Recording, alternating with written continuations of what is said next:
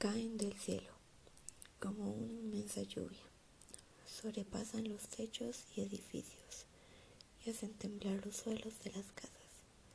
Es de noche y a lo alto solo se observa una hermosa luna, amarilla, una hermosa luna llena que acompaña entre todo este desastre a Alba, escondida en un ático, como si su luz de alguna manera le brindara protección.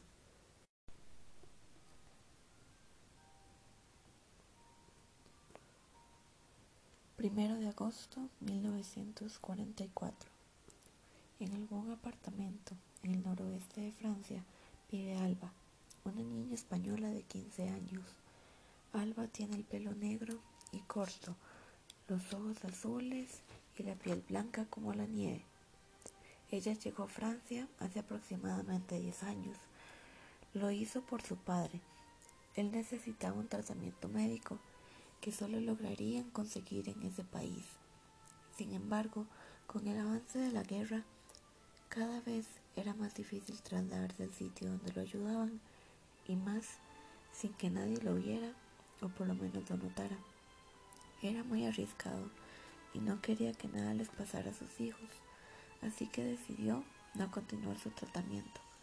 Esto deterioró bastante su salud, haciéndolo enfermar de gravedad y a los pocos meses haciéndolo fallecer, dejando a Alba sola con su hermano. No recuerda mucho antes de llegar a Francia. Bueno, tampoco quisiera recordar su vida actualmente. Todos los días, Alba se despierta en algún punto de la noche con el ruido y el retumbo de los proyectiles. Trata de no entrar en pánico cada vez que baja a buscar a su hermano y no lo encuentra. Hace tres días que fue en secreto por pan para los dos y aún no ha regresado. Él prometió que volvería, dice Alba para sí misma, y rápidamente vuelve a subir para que nada le pase durante el ataque, y en medio de su desgaste y su miedo se queda dormida.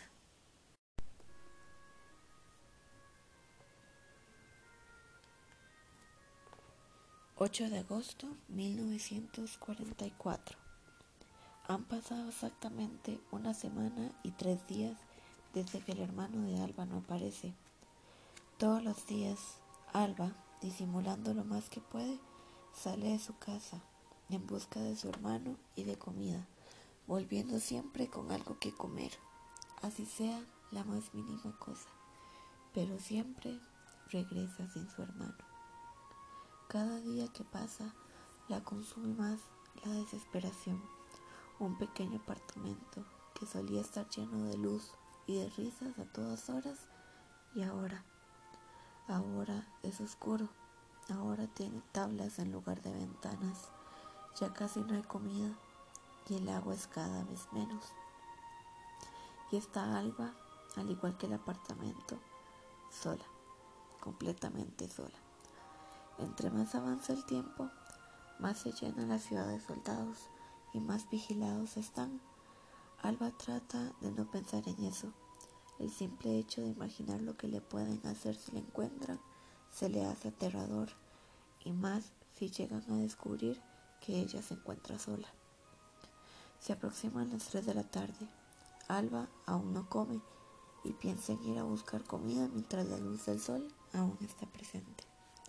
Como si fuera un milagro, encuentra una boya de pan la toma sin pensarlo y planea irse lo más rápido que pueda para volver a su apartamento y sentirse algo más segura, aunque no sabe si en realidad es más seguro, pero no se supone que debería saber qué hacer. Alba solo desea comer y encontrar a su hermano, pero en el momento que planea irse, alguien toca su hombro.